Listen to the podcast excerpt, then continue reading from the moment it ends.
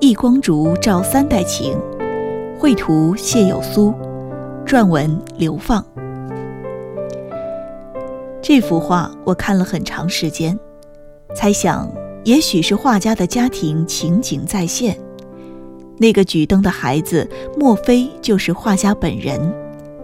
这当然只是一种猜测，但并非没有可能。在我有限的了解中，画家的父母是苏州城的名画家。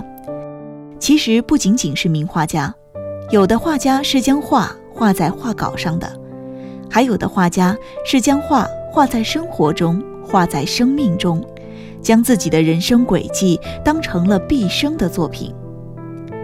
谢有苏的父亲谢孝思为保护文化古城做出了杰出的贡献。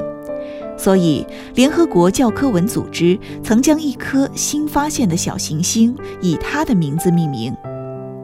那么，如果那个持剪为老爷子剪脚趾甲的人是他的父辈，他会不会将自己的城市也当作长辈来侍奉、来孝顺呢？